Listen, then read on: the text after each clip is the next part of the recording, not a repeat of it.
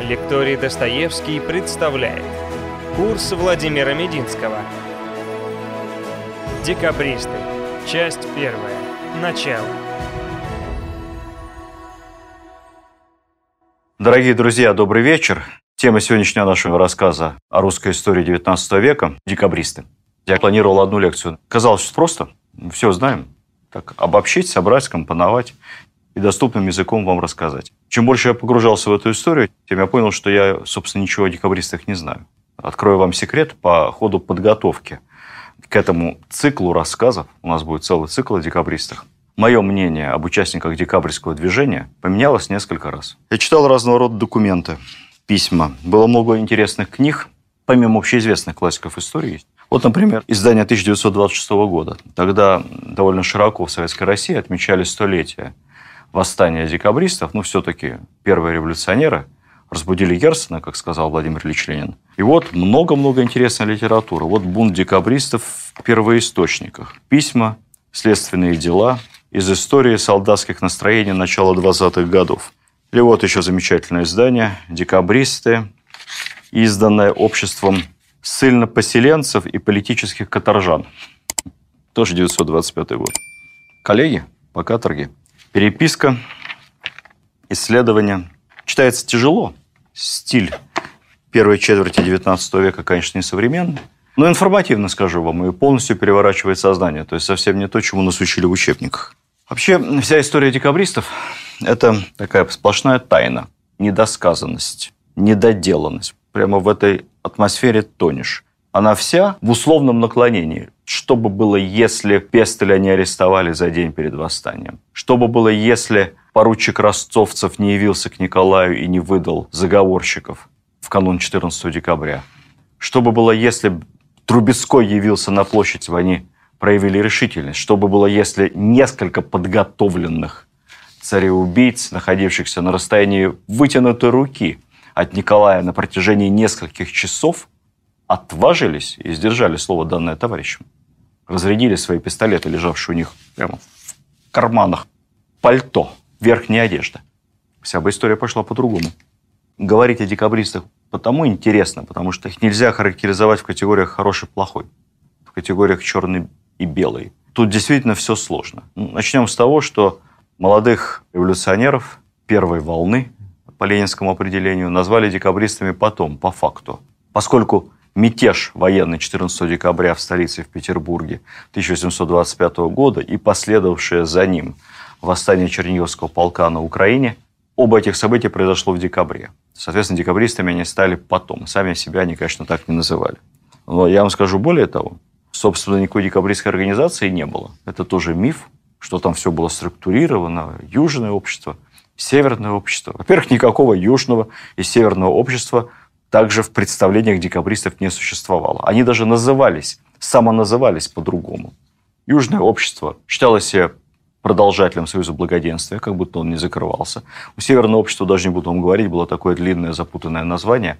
Эти короткие, хлесткие, брендовые такие названия дали потом следователи, которые расследовали дела, состоящие как бы из двух частей, что было на юге и что было на севере.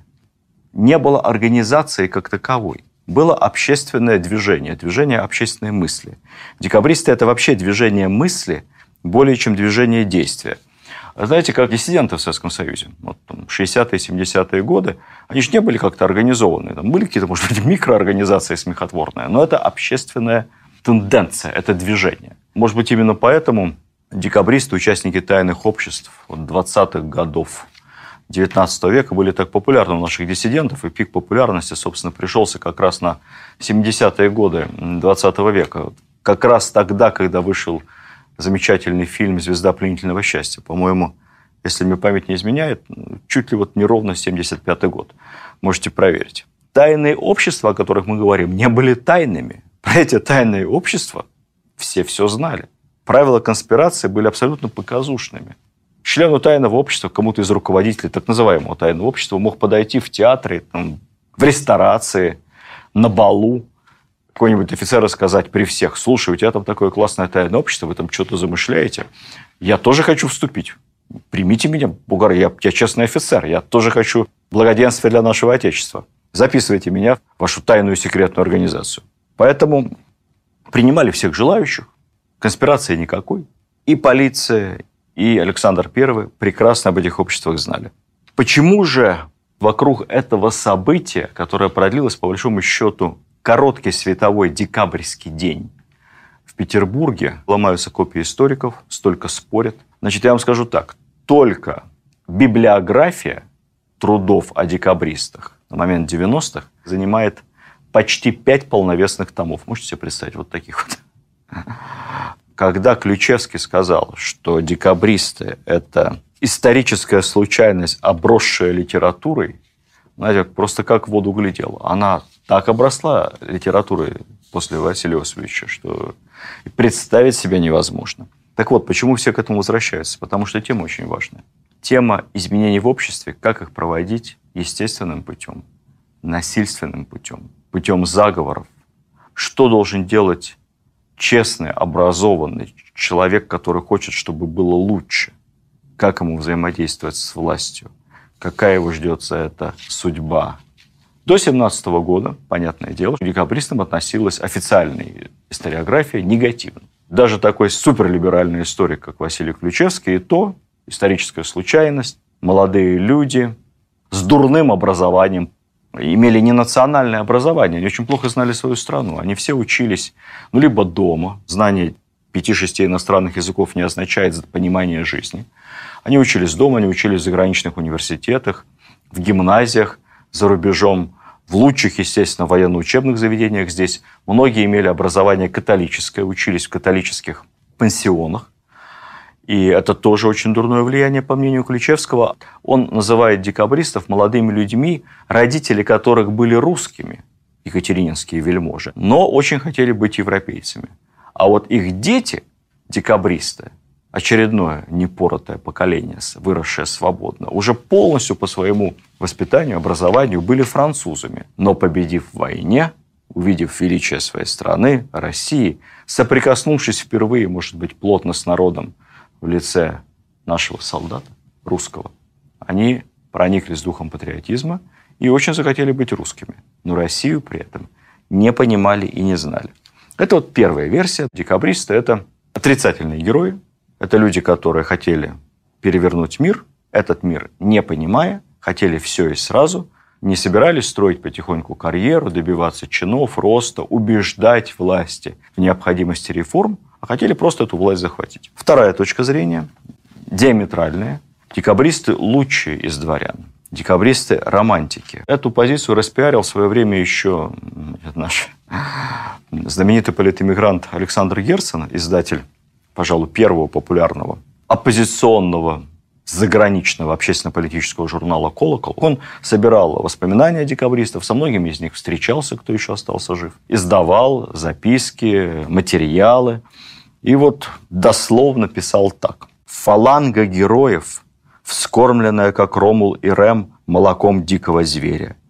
Богатыри, кованные из чистой стали, с головы до ног, вышедшие на явную гибель, чтобы разбудить к новой жизни молодое поколение и очистить детей – рожденных в среде палачества и раболепия. Умел наш колокол звонить ярко и звонко, когда хотел. Есть и третья точка зрения, точка зрения некоторых из самих декабристов. Ну, например, Николая Тургенева, одного из основателей наиболее известных декабристских тайных обществ, оказался в эмиграции, а потом я вам расскажу на сладкое о нем. Интересный человек. И вот в Париже он издал такой объемистый труд. Три тома на французском издал, естественно, одной же французский, ну, тем более он жил в Париже. Сейчас он переведен на русский язык, можно поискать. Книга называется «Россия и русские». Это такой обобщенный философско-мемуарный взгляд Николая Тургенева на жизнь, на события, на ситуацию в России, на русский народ. Что интересно, этот действительно талантливый и яркий человек, мыслитель, он говорит, что, собственно, те, кто вывели войска 14 декабря на Сенатскую площадь, это не декабристы. Это только часть, наиболее отчаянная. Очень эмоциональные, слишком горячие головы. Вообще декабристы – это обычное, нормальное, либеральное движение интеллектуальной мысли, которое хотело реформ, перемен, старалась подготовить к этому Россию, убедить в этом власти. А вот это на площади – это экстремисты. Зря мы их прославляем. По большому счету их не так и много на фоне общего движения декабристской мысли. Это ситуация до революции. Значит, после революции, понятно, после 17 года нужны герои. И вот тут-то и начинает раскручиваться тема декабристов как первых предшественников организованного революционного движения в России. Керенский издает какие-то брошюры о декабристах. Временное правительство принимает решение установить им памятник. Вроде бы нашли останки, сложили в какой-то ящик, а тут Октябрьский переворот, ящик где-то потеряли, забыли в подвалах Зимнего дворца, кстати сказать. Потом уже в 1000 как раз 925 году к столетию ящик раскопали, провели анализ, и выяснилось, что это точно не кости декабристов. В любом случае, Классическая фраза Ленина из учебников истории, кто учил историю в советской школе. Сначала дворяне и помещики, декабристы и Герцен, узок круг этих революционеров, страшно далеки они от народа, но дело их не пропало. Декабристы разбудили Герцена, Герцен развернул революционную агитацию. И так далее, и так далее. Кто помнит по тексту, сама фраза «страшно далеки они от народа» станет мемом, и кому мы ее только потом не присовокупим, и к тем же диссидентам, и к Сахарову, и к Бродскому, и далее, и далее по списку. А вот дальше происходит следующее. Проходит время. Я посмотрел с десяток новых документальных фильмов о декабристах. Посмотрел с десяток лекций современных историков. Посмотрел на аудиторию. И вывод печальный. Героями быть декабристы перестали. А разбираться в нюансах и тонкостях нет времени, никому не интересно единственный способ привлечь общественное внимание к этой теме – это хайпануть. Это что-то такое придумать этакое и заявить, чтобы на тебя обратили внимание. Можно придумать, что декабристы были агентами британской разведки. Вы не поверите, такие соображения в интернете тоже есть, публично высказанные. Или организация декабристов была филиалом польских военных организаций, сепаратистов. То есть они играли на руку врагам России, которые, полякам, которые хотели отделиться. Или Пестель разворовал негодяй всю полковую кассу, а еще залазил в дивизионную через членов тайного общества. Жужулик был набивал себе карманы. И вообще все они мятежники, сумасброды, негодяи. Начинаются яркие сравнения, натянутые ассоциации с современностью. Бунт на Сенатской площади – это Майдан. Ну, в общем, чтобы избежать соблазна проводить такие некорректные исторические параллели, мы попробуем пройти с вами по лезвию бритвы. Ну, начнем, как говорится, с самого начала. Вот эти молодые люди, которые захотели изменить мир, по крайней мере, изменить Россию, кто они и откуда? Это новое молодое поколение. В среднем им 20-25 лет. Но это уже боевые офицеры. Это в основном те, кто прошли всю Европу, пожили в Европе какое-то время, пропитались европейскими ценностями, как бы сейчас сказали. Они не обременены семьями, они хотят перемен это следующее поколение после нашего императора, молодого тогда еще императора, Александра I, ну вот Александру Первому где-то 40, а декабристам 20 плюс. То есть примерно они ровесники его младшего брата Николая, против которого, собственно, они и выведут войска потом 14 декабря. В политической психологии есть такое понятие «эффект нереализованных ожиданий». Так вот, Александр I и в первый период своего царствования, дни Александровых прекрасное начало, о чем я подробно вам рассказывал – на наших предыдущих встречах. И после окончания войны, военной кампании против Наполеона, он раздал столько авансов, он породил столько обманутых в будущем ожиданий либеральных реформ, освобождения крестьянства, экономических преобразований политических. На самом деле, те маленькие шаги, которые он предпринимал, прогрессивное общество совершенно не устраивали. Отсутствие масштабных сдвигов порождало недовольство. Есть такой миф. Декабристы – это были сливки общества, очень обеспеченные, богатые, элита, поэтому с жиру бесились. Это так и это не так. К элите общества можно было отнести скорее декабристов первой волны, молодых, блестящих офицеров, которые создавали первое общество. Там действительно, посмотришь, вся карамзинская история государства российского представлена. Фамилии блестящие, представители древних родов, князья, потомки столбового дворянства, боярства. В основном своем, ну, по нашим меркам, конечно, не бедные. Но тут важно следующее. Вся власть не у них. И, в общем-то, даже не у их родителей. Вся власть узкого круга людей, приближенных к монарху, ну и, собственно, монарх. Да, у них есть статус, а не знать, Но по большому счету эти молодые люди вообще ни на что совершенно в стране не влияют. У них только одна перспектива – служить, служить, служить, служить. И, может быть, когда-нибудь к концу жизни дослужиться до члена Государственного Совета или, если повезет, министра кто-нибудь из них станет, губернатором. И вот таким образом, приблизившись к центру принятия решений, постараться как-то на эти решения повлиять. Но для этого надо отдать всю жизнь, десятилетия. А они сейчас горят энергией. Считают, что знают, как лучше реформировать страну. Требованиям декабристов надо дворянству, прогрессивному классу дать больше политических прав, чтобы они влияли на ситуацию в стране, на создание законов. Вообще закон должен стоять превыше всего, в том числе и над государем. Поэтому они создают тайные общества, они спорят, они пытаются найти единомышленников.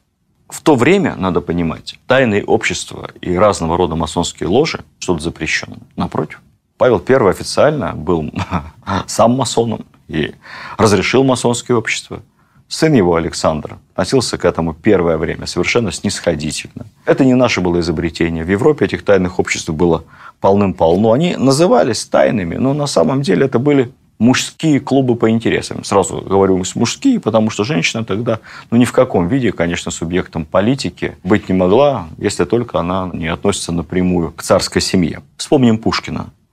Сначала эти заговоры между Лафитом и Клико лишь были дружеские споры, и не входила глубоко в сердца мятежная наука. Все это было только скука, безделье молодых умов, забавы взрослых шалунов. Ну, вот эти взрослые шалуны, по словам Пушкина, между лафитом сухим, которое подавалось в начале трапезы, и шампанским клико, которое подавалось, соответственно, к десерту, и обсуждают будущее России. Сколько этих тайных обществ было всего, мы, честно говоря, не знаем. Я встречал цифры 100, 150, они открывались они закрывались, они были совершенно разных направлений. Вот было тайное общество морских офицеров в Петербурге. Морские офицеры решили заняться просветительством, создать большую библиотеку, и чтобы все члены тайного общества приходили, пили лафит клико, курили и читали книги. Стали эту библиотеку формировать, ну, жалование этого морского офицера небольшое, а книги стоили очень дорого. Мне даже страшно сказать, сколько стоил томик Пушкина в это время. Поэтому на приличную библиотеку денег не хватало решили поменять цель общества и вместо библиотечного общества создать политическое, бороться за благоденствие. Причем вариации устава тут же сгоряча, ну, молодежь написали, а каждый член общества, который откажется бороться за всеобщее братство, равенство и благоденствие, да будет предан смерти. Я не буду вам про эти общества подробно рассказывать, потому что все равно мы не запомним. Ну вот одно из них, самое, на мой взгляд, оригинальное, а, образовалось в Москве. Точнее говоря, оно не образовалось, оно прошло первые стадии учреждения, и там даже набрали какое-то количество членов, но по сути своей работать, как бы сейчас сказали, регулярно не стало. Название было красивое. Орден русских рыцарей. У этого общества было два отца-основателя. Первый – фигура эпохальная. Сын фаворита Екатерины, один из самых богатых помещиков России – Мамонов. Русский националист, как бы сейчас сказали ходил исключительно в русской одежде. Сюртуке, армяке, ну, сапогах а крестьянин. Деньгами распоряжался своеобразно. Довольно патриотически, надо сказать. Вот как Пьер Безухов в «Войне и мире» в 812 году за свой личный счет из своих крестьян сформировал, обучил, нанял офицеров, экипировал и вооружил целый полк. Это огромные деньги. Этот полк отвоевал всю войну, потом вернулся к Мамону в поместье, но Мамонов его не разоружил. Ну, то есть часть оружия на склад, артиллерия своя была. Построил там некий вариант такого замка, в таком в полураспущенном кадрированном состоянии, его личный полк вооруженный, осуществлял охрану этой крепости, учения. Ну, а в промежутках, наверное, крестьяне еще работали, честно говоря, не знаю. Мамонов писал программные документы этого союза, Документы, конечно, феерические совершенно. Ну, например, как я сказал, он был идеологом старой Древней Руси. Собственное происхождение у него шло прямо от Рюрика. То есть он Рюрикович. И по его представлению он не менее знатен, чем эти выскочки Романовы. Дома он держал музейный экспонат. Рубашку окровавленную детскую, который по преданию и был заколот ножичком царевич Дмитрий, последний из Рюрикович. В программных документах предполагалось всех славян объединить, установить конституционную монархию, Грецию присоединить к России, турок подвинуть, отправить в поход армию, потрепать англичан в Индии, навести в Индии порядок, помыть сапоги в океане, присоединить к России целый ряд исконно славянских земель, территория на Югославии, Словакии, Чехии, Польши, никаких поляков, все это будут русские, и Норвегия. Тут я думаю, что Мамонов исходил из того, что он Рюрикович, поэтому это земля его предков. Соответственно, Норвегия тоже должна быть исконно русской землей. Про Америку и говорить нечего. Аляска, Калифорния, все это наше. Поменьше университетов, это все западное дурное влияние, вся эта схоластика, философия. Побольше технических вузов, инженерных школ, кадетских училищ. Это самое правильное для старой русской военной империи образование. Коллегой Дмитриева Мамонова по этому союзу был еще один ярчайший персонаж Михаил Орлов.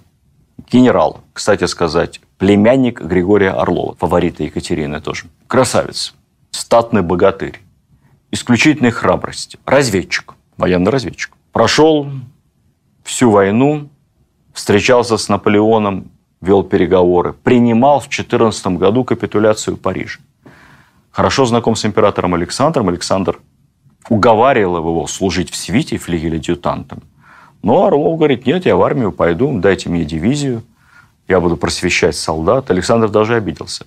Женат был Михаил Орлов на дочери прославленного героя Бородинской битвы войны 812 года Николая Раевского. Это, кстати, довольно любопытно, потому что две дочери Раевского будут замужем за двумя известными декабристами. А второй вы, наверное, знаете, но я вам о ней еще в следующий раз поподробнее расскажу. И вот эти два таких бравых, ярчайших парня и создают союз Орден русских рыцарей.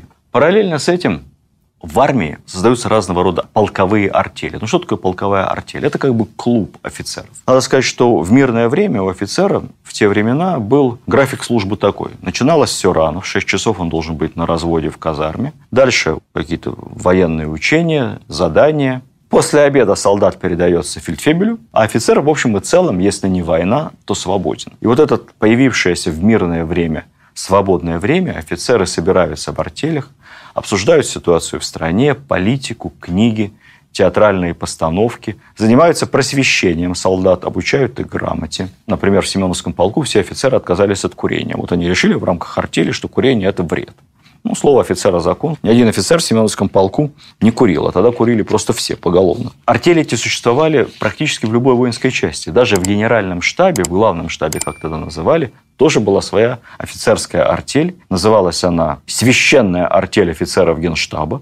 Руководил ей подполковник Александр Муравьев, представитель огромного прославленного рода Муравьевых, рода настолько большого и давшего так много участников декабристского движения в процессе подготовки выяснил, что их путали многие историки. И даже Ключевский, но я думаю, что Ключевский из-за недостатков первоисточников, доступа у него в архивы не было. Поэтому даже Ключевский перепутал Муравьевых. Он Никите Муравьеву приписывает то, что он не делал. Борис Черкичвили Акунин просто категорически перепутал двух Муравьевых, сделав будущего Муравьева-Веленского, он же Муравьевым вешатель, в своей книге основателем Союза спасения. Кстати сказать, я тоже не без греха, я не читаю, я стараюсь вам рассказывать. Могу, наверное, в устной речи тоже оговориться в фамилиях, это не мудрено запутаться, вы меня поправьте. Если вдруг на чем-то поймаете, я буду благодарен. Эти офицеры побывали в Европе и увидели, что там все по-другому. Свобода, труд, собственность, парламент.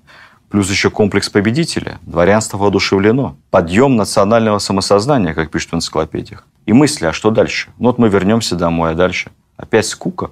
В полк прожигать жизнь на балах, а солдаты, которыми мы рядом с ними прошли всю Европу бок о бок, братушки наши, сколько раз они меня защищали от вражеской пули штыка. Я с ними рядом.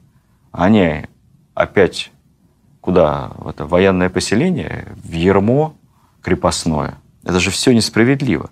Крепостное право казалось членам первых тайных обществ моральным злом огромным. Это вообще несправедливость. Понятие несправедливости есть главный фундамент для любого эволюционного брожения. Революция происходит не тогда, когда люди плохо живут. Нет. Не тогда, когда кризис экономический. Боже упаси. Революция происходит тогда, когда значительная часть общества, декабристы – это значительная часть образованного общества, считает, что жизнь устроена несправедливо, и надо что-то менять. Что еще помимо крепостного права возмущало декабристов? Александр I – популярный монарх, в Европе его все обожают, и много обещал реформ, но где результат? Второе.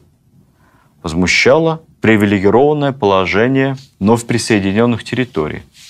Финляндия, а в первую очередь Польша где есть конституция, парламент, особые финансовые порядки, законодательство действует другое, более свободное, более либеральное.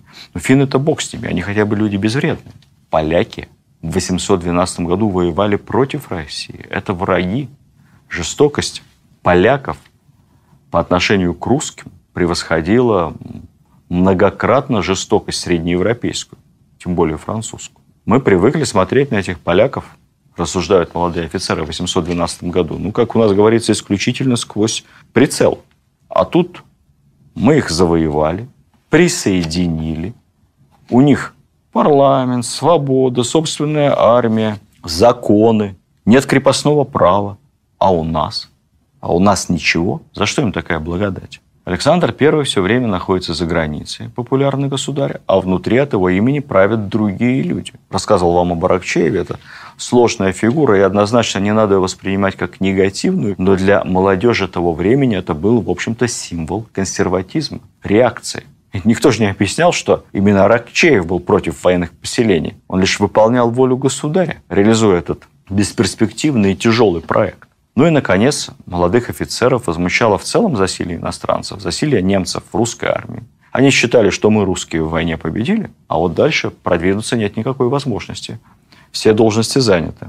В 1817 году двор на некоторое время переезжает в Москву вместе с гвардией, и тут проносится слух, что вот это благодушие государя по отношению к полякам уже совсем вышло за рамки приличия. Якобы Александр пообещал все те территории, которые были отторгнуты у Польши, это Западная Украина, Западная Беларусь, но часть, Литва частично, в рамках первого-второго раздела Польши, при матушке Екатерине вернуть Польше. Таким образом, Польша станет огромным государством.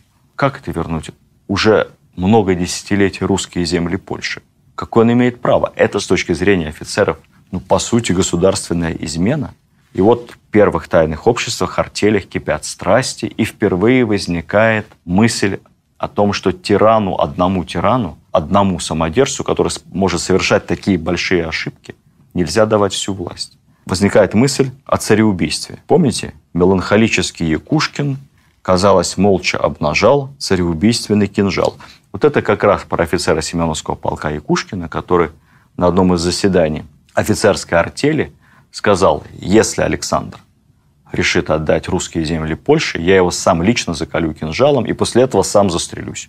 И все кричат «Браво!» Если твою руку перехватят, мы добьем узурпатора. Нельзя отдавать русские земли. Пошумели, пошумели. Выяснилось потом, что подобного рода планов у Александра никогда не было. Потихоньку успокоилась, но мысль о том, что во имя интересов Родины и Отечества можно допустить цареубийство, мысль эта осталась. Вскоре из этих артелей возникает первый политический союз. Он уже известен нам по учебникам. Это Союз спасения. Это первая наша политическая организация, имевшая и программу, и цель. Цель – ликвидация крепостного права и уничтожение самодержавия. Среди участников упоминавшийся Александр Муравьев, офицер генерального штаба, а также его родственники – друзья, братья родные, двоюродные и сослуживцы. Все очень молодые. Муравьев на тот момент 24 года, Трубецкой 26, Релеев 21, Якушкин сослуживец 23, Лунин чуть постарше майор 28, Муравьев апостол появляется 19, ну и так далее. Единственный чужой в этой компании, не из их тусовки, не из их круга, это Павел Пестель. Наверное, самый известный из декабристов. Он из немцев, как все они, блестяще образован. Он закончил пажеский корпус. Это заведение, которое готовит элиту армейскую. Естественно, ветеран войны, тяжело ранен под Бородино, вся грудь в орденах, шпага за храбрость, ему где-то 28, он полковник, командир Вятского пехотного полка. Это обычный армейский полк, он привел его в такой идеальный порядок, что на каких-то учениях Александр пришел в полнейший восторг, премировал Пестеля, сказав, что полк ничем не отличается от гвардии, настолько он идеален в военном деле. Кто еще из членов Союза спасения? Трубецкой, будущий диктатор, полковник гвардии, князь из Гедеминовича, знатный человек. На 14 декабря это будет самый старший по званию из декабристов на Сенатской площади. Михаил Лунин, двоюродный брат Александра Муравьева, основателя Союза спасения из семьи богатого помещика, тоже ветеран войны. Иван Якушкин, помянутый мной с цареубийственным кинжалом, офицер боевой. Вышел, правда, после войны в отставку, попробовал какое-то время похозяйствовать. Вот здесь с ним приключилась интереснейшая история, когда он решил дать крестьянам свободу. Декабристов, кстати, часто попрекали, что же они так, могли бы начать с себя, отпустить крестьян. Это долгая и сложная история. Ничего они не могли просто так сделать и отпустить. Но расскажу вам об этом на примере Якушкина.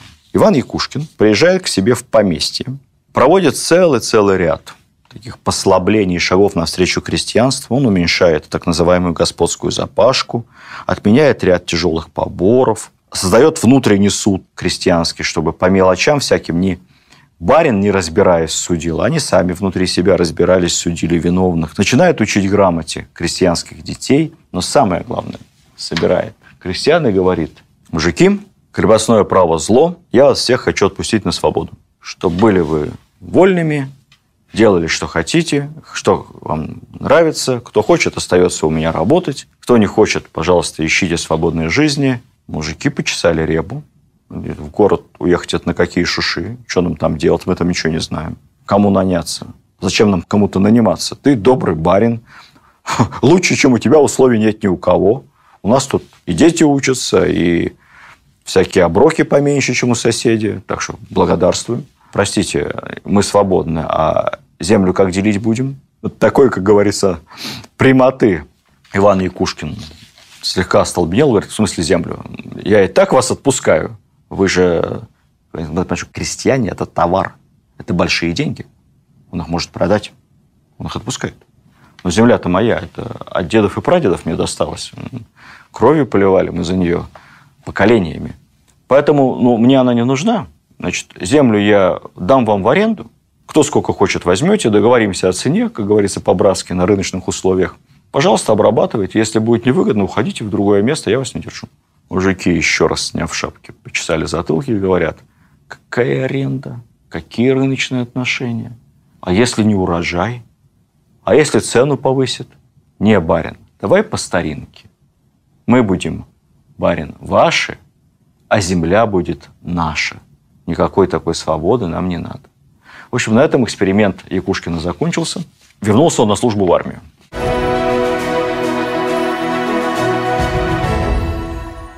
Союз спасения просуществовал недолго. Потом появилась другая, с теми же действующими лицами, большая серьезная организация. Говорят, 200 членов, но я, честно говоря, читал, что их было и 2000 членов. Никто ведь письменно учет членства особо не вел. Заявительный характер.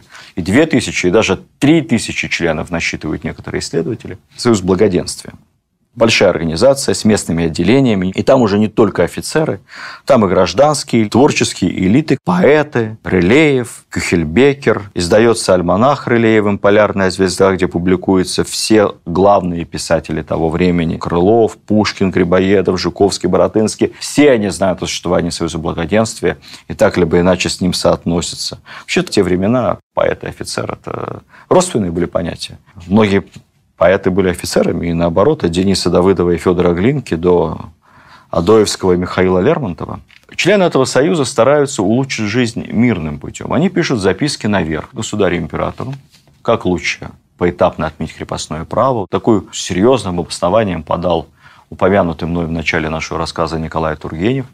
Государь-император прочитал, резолюции не поставил никакой, но сказал, передайте этому юноше, пусть не лезет туда, в чем не разбирается не создал мотивации по развитию отношений в легальном ключе.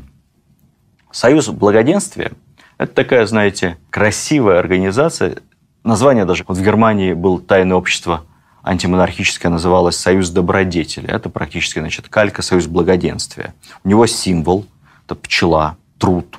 У него программа по цвету обложки. У меня тут синяя, а у них, значит, зеленая книга называлась. Состояла программа из двух частей. Первая официальная, там ничего антимонархического не было. Ее, собственно, Александр I читал даже. Рекомендовал друзьям, как говорится. Посылал ее Константину почитать. Типа, полезно, изучай. Что было хорошего в Союзе Благоденствия? Все члены Союза должны были работать на благо Отечества. На благо Отечества и граждан. То есть делать что-то полезное. Это не была организация профессиональных революционеров-бездельников, ну, как большевистская партия. Нет, это были люди, которые приносили пользу обществу. Чем они должны были заниматься? Ну, во-первых, образованием, то есть просвещением. Члены Союза нанимали лекторов, проводили такие публичные лекции по разным наукам, учили солдат. Тогда была очень популярна школа, как у Грибоедова, ланкастерских взаимных обучений. Что это было такое? Идея следующая. В классе садятся таким клином солдаты. Первый ряд обычно самый маленький, второй побольше, дальше больше, больше, больше. Ну, последний ряд на галерке самый широкий, там больше всего народу. Значит, в первом ряду самые грамотные, дальше менее, менее, менее, ну, совсем двоечники сзади, значит. Офицер, то, что он хочет преподнести по арифметике или русскому языку, рассказывает самым толковым. Они оборачиваются и понятным языком пересказывают следующему ряду. Пока дальше это знание идет до галерки, офицер следующую идею рассказывает первому ряду солдат. Вообще, на самом деле, когда ты пересказываешь полученные знания, ты запоминаешь информацию гораздо лучше. И школы эти работали неплохо. Их поддерживал, кстати, и Аракчеев, и, и в армии их активно поддерживали. Это была хорошая система. Еще занимаются члены Союза Благоденствия законностью. Некоторые из них, отказавшись от офицерской гвардейской службы, поступают в самую презренную касту – самую неуважаемую, становятся судьями, не поверите. Судья на тот момент – это синоним слова «взяточник» и «жулик». Но вот Иван Пущин, друг Пушкина, мой первый друг, мой друг бесценный, Кондратий Релеев, будущий один из самых видных декабристов, они становятся судьями, такими образцово честными. Другие члены Союза посещают тюрьмы, хлопочут об условиях содержания заключенных, выполняют функцию общественного контроля над всей правоохранительной системой. Далее занимаются филантропией. Что такое филантропия в том понимании? Это помогать людям, помогать крестьянам, самых способных, у которых есть какие-то таланты, выкупать на свободу в складчину. Кстати, за них просили большие деньги. Таким образом, декабристы выкупили довольно много людей. Будущего актера Щепкина. Вот, Щепкинское училище у нас в Москве. Знаменитое Малого театра, одного из общем, основоположников русского классического театра. Они выкупали крестьян, которые становились поэтами, Хозяева просили за этих способных крестьян бешеные деньги. И вот есть замечательная история, как генерал Волконский захотел выкупить на свободу талантливого парня, ну и жулик-помещик, почувствовав интерес самого Волконского, заломил какую-то совершенно несусветную сумму. Значит, Волконский одел парадную форму, эполеты, шпагу, кивер и ордена в два ряда на груди и вышел на площадь рыночную, в базарный день собирать милостыню, прямо так, в кивер. Милостыню целевую на выкуп этого крепостного. Ну, может быть, Волконский и мог бы выкупить его из личных средств, но данная пиар-акция носила тройной характер. Во-первых, к благородному делу он привлек огромное количество купцов, которые там в полчаса скинулись. Во-вторых, опозорил помещика перед всем народом. Ну, в общем, небольшие, но хорошие дела делали декабристы. Ну и, наконец, кто мог, пытался как-то заниматься хозяйством с тем либо иным переменным успехом, как, например, Иван Якушкин. Что происходит в это время в мире? Европа бурлит. Череда политических убийств, политического террора. В Париже убили наследника престола. В Англии чуть не убили короля, раскрыт заговор. То есть такие террористические антимонархические организации существуют во многих странах. Более того, Декабристы ведь не были сторонниками массовой народной революции. Это все наелись. Гильотина, якобинцы. Они прекрасно понимают, что иллюзии просветителей можно взять весь народ, либерте, галите, фратерните, красные колпаки, и все будет прекрасно. Ничего из этого не получится. Будет Вандея, кровь и якобинский террор. Поэтому декабристы считают, что если добиваться каких-то изменений, то не путем больших революций, а путем точечных, хирургических военных переворотов. И в эти годы в Европе происходит несколько таких успешных ну, на какое-то время военных переворотов. Самый успешный в Испании. Молодые офицеры революционные поднимают мятеж, проходят всю страну с восставшими войсками с провинции и заставляют короля подписаться под Конституцией. Революция подобного же рода военная происходит в Пьемонте, 1821 год, то есть на севере Италии. Такая же в Неаполе, на юге Италии. Греция революционная бурлит, Германия бурлит. В общем, есть примеры того, как организованные военные могут изменить государственный строй, могут захватить власть и постараться сделать свою страну лучше. На фоне всего этого у нас проходит известное восстание Семеновского полка, которое совсем не восстание, на самом деле, я не буду здесь отвлекаться. И тут до Александра I наконец доходит, что что-то, что-то происходит не то. Он э, не принимает никаких усилий по разгону и репрессиям вот этих, этих тайных обществ. Известна позиция Александра, когда ему докладывали, он говорил, что я сам в молодости был преисполнен этих либеральных идей, и не мне их судить, не мне их наказывать. Взрослеют, перебесятся. Я точно не буду их судьей. Но, тем не менее, Александр запрещает масонские ложи. Ну, а также по мотивам этого выступления в Семеновском полку, конечно, ничего общего к мятежу оно не имело, целый ряд офицеров Семеновского полка рассылается по дальним гарнизонам, проводится следствие, солдат наказывают. Поэтому члены тайных обществ решают распустить союз благоденствия и начать работать в более законспирированном режиме. Организуются две группы декабристов. Одна на юге. Ее возглавляет Пестель. Пестель к тому моменту служит в штабе в Подольской губернии. Это нынешняя Винницкая область. Постепенно создает организацию, которую мы называем Южным обществом. Сами себя они называли Союзом благоденствия. К этой организации примыкают еще несколько небольших организаций офицеров, там Общество объединенных славян и другие. Это бедные офицеры, местные армейские, это не гвардейская элита, для которых тайное общество и возможность что-то изменить не только романтическая идея, это и желание изменить свою жизнь к лучшему, потому что они-то у себя точно никаких больших перспектив не видят. Они рассматривают тайное общество как своего рода карьерный лифт. У Пестеля общество создается совсем по другим основаниям. Он хороший организатор. Он создает, по сути, небольшую тайную армию, ячейки, конспирация. Он вождь, формально управляет коллегией, несколько управ, но он главный. С каждого вступающего берут символическую клятву согласия на цареубийство. Ну, понятно, что не значит, что люди будут цареубийцами, но они согласны с этой мыслью. То есть возникает некая круговая порука. Единственный минус будет в том, что Пестель был настолько харизматичным и жестким лидером, что в первую очередь вокруг него кучковались люди как раз слабые, менее инициативные. И потом, когда будет восстание Черниговского полка, это эхом отзовется. Без начальника, без вождя. Офицеры побоятся присоединиться к восставшему Черниговскому полку.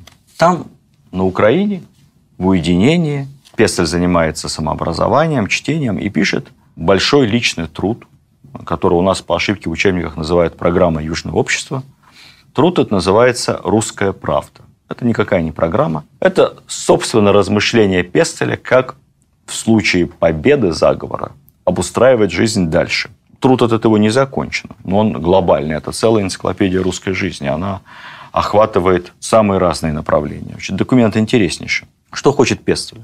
По итогам военного переворота он предполагает, что Россия должна быть провозглашена республикой. Царя в этом случае, и, скорее всего, всю царскую семью, включая детей, придется по Пестелю убить. Вводится парламент, исполнительная власть у директории из пяти членов. Один из членов директории становится президентом, главой исполнительной власти, и они меняются каждый год. Пестель хочет создать унитарное государство. Не надо вот этих никаких отдельное Польши, какое-то польское царство, отдельное княжество финляндское. Должно быть единое русское государство с единым русским языком. Песель даже на досуге борется с иностранными словами и считает, что у будущего единого русского языка должны быть древнеславянские корни, не надо вот этой вот иностранщины, не должно быть никаких гвардейцев, пусть будут опричники. Столицу надо перенести в Нижний Новгород и переименовать его во Владимир. Пестель разрабатывает будущую военную форму, размышляет о том, как должен быть устроен институт брака, семьи. Очень интересный раздел посвящен у него созданию системы спецслужб, которые должны поддерживать порядок и законность в Российской Республике. С современной точки зрения любят Пестеля за это порицать и говорить, ну а как же так? Вся его диктаторская сущность злобная проявлялась в том, как он собрался вот этой сетью спецслужб покрыть всю Россию. Ну, на самом деле, все это было у него продумано, грамотно, и впоследствии, в советские годы, все это было реализовано в гораздо-гораздо большем масштабе. Далее, всеобщее избирательное право, отмена крепостничества, освобождение крестьян с землей, не так, как Якушкин, с землей. Интересно подходил Пестель к решению национального вопроса, точнее говоря, двух самых болезненных вопросов – кавказского и еврейского. По Кавказу решил так. Разделить кавказские народы и всех кавказцев на две неравные части. Большая часть – это добрые, мирные кавказцы. Пусть они живут себе на Кавказе, занимаются земледелием, овцеводством и постепенно русифицируются.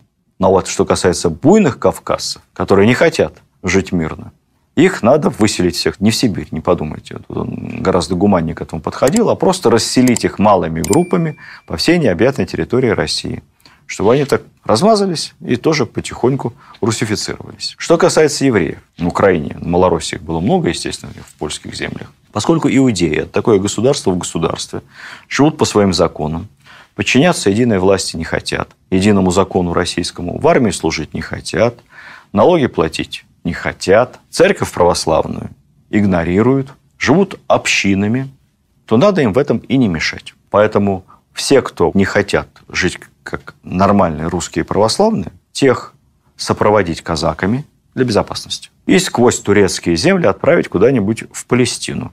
Пусть там живут как хотят, основывают свое древнее государство. А те, кто хотят остаться, пожалуйста, опять же, земля, сельское хозяйство, торговля, ну, в рамках единого русского народа. Это было на юге. На севере. Участники распавшегося Союза Благоденствия во главе с Никитой, на этот раз Муравьевым, образовали Северное общество. Само название у него тоже было другое, но это не важно. Здесь преобладали сторонники конституционной монархии, ну такой очень-очень конституционной, условной, наверное, современного британского образца. Главным документом в учебниках называют Конституцию Муравьева, которую Никита Муравьев написал как программный документ, но тоже она была, во-первых, незаконченная, во-вторых, ее обсуждали, но никто за нее не голосовал. Это была лишь идея. Предполагалось ликвидировать тоже крепостное право, отменить рекрутчину. При этом большая часть земли все-таки оставалась за помещиками. Муравьев, надо сказать, подходил к этой теме очень серьезно. Он умница, интеллектуал был. Представьте себе, в процессе подготовки к Конституции он прочитал и изучил не только Конституцию Соединенных Штатов, но и Конституцию всех 23 штатов американских, проанализировал, сопоставил, а которые на тот момент составляли собой США. Опираясь на такой опыт и на европейское законодательство, которое он знал блестяще, он пишет свою конституцию. Почему США? США на тот момент это единственный пример эффективной и успешной большой страны, которая управляется как республика. Тогда все считали, что республика может быть только очень маленькой. В республике все должны друг друга знать. А большая страна, сложная, с большой географией, с растянутыми коммуникациями, может быть только монархией. Ну вот США создали систему, разбив страну на штаты, создав коллегии выборщиков, создали систему, когда республика тоже работает эффективно. Вообще Никита Муравьев был интересным человеком. В 2012 году, в 16 лет, он бежал на фронт. Его поймали, вернули обратно. Поймали его кто? Поймали его крестьяне, приняв за французского шпиона. Сдали нашим офицерам. Он дождался 17-летия, все-таки записался в армию, принял участие в заграничном походе, прошел всю Европу, орденоносец, герой, интеллектуал, один из главных идеологов северного общества. К тому моменту там появляется еще один интересный человек, о котором я подробно расскажу вам в следующий раз. Кондратий Релеев. Кондратий Релеев интересен тем, что вместе с ним в Северное общество начинают приходить декабристы совершенно другого типа.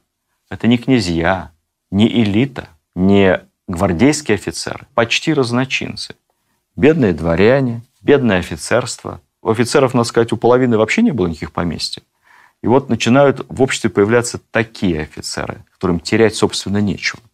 Например, братья Бестужевы, сыгравшие большую роль восстание 14 декабря. На пятерых братьев, там еще у них было в семье, по-моему, несколько сестер, вот на всю эту огромную семью, военно-офицерскую, было 30 крепостных. Нищета по дворянским меркам. Кюхельбекер, друг Пушкина, у него вообще никаких крепостных нет, декабрист. Каховский, стрелок, 14 декабря главный. У 18 крепостных. Мелко-мелко поместное дворянство, на фоне которых даже наш Александр Сергеевич Пушкин, у которого было крепостных около 200, ну, можно сказать, богатей. В 1824 происходит событие, которое могло бы стать поворотным и в движении декабристов, и в истории нашей страны. Пестель приезжает в Петербург и предлагает объединить два общества, создать на их базе единую стройную организацию, по сути, подпольную партию.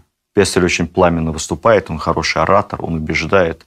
Он, кстати, не упертый, он активно идет на компромиссы. Он говорит, хорошо, я даже готов отказаться от идеи республики. Пусть будет конституционная монархия первое время. Мы все равно к республике придем постепенно. Если вы против цареубийства, давайте подумаем, что делать с царем. Ну, куда-нибудь отправим его, может быть, в случае успеха восстания.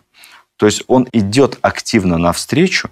На самом деле вот эти разногласия между программные между северянами и южанами, они больше носят личностный характер. Принципиальных политических расхождений между ними нет. Пестеля просто боятся. Сначала северяне согласились на объединение, буквально через пару дней отменили свое собственное решение. Собравшись узким кругом, они считают, что Пестель просто захватит власть в этой объединенной организации. Он человек очень опасный. Рылеев рассказывает, как, ужиная с Пестелем, Пестель безостановочно восхищался Наполеоном и его методами. Говорит, Пестель – это будет будущий Бонапарт. Вы посмотрите на него, на его профиль, на его стрижку. Он даже внешне, говорит, похож на Наполеона. Он мнит себя Наполеоном.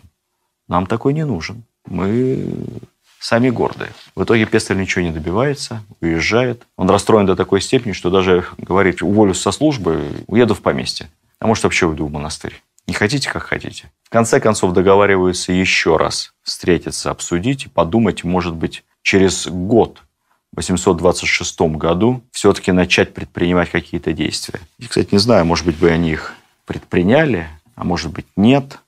Может быть, все окончилось бы разговорами. Так потихоньку сошло бы на нет. Многие декабристы потихоньку отходят от деятельности обществ. Пока им 20-25, они бурлят эмоциями, а потом женятся. Хозяйство, дети, но тут происходит неожиданное. Где-то там, в Таганроге, никогда ничем не болевший, цветущий Александр I скоропостижно умирает. И в империи без власти, между царствия. И это, как кажется некоторым декабристам, идеальный момент, идеальная ситуация для захвата власти. Что произошло дальше, как они пытались власть захватить, почему у них ничего не получилось, я вам расскажу в следующий раз. Спасибо вам за любовь к русской истории. До следующих встреч. Видеоверсию данного подкаста смотрите на сайте достоверно.ру.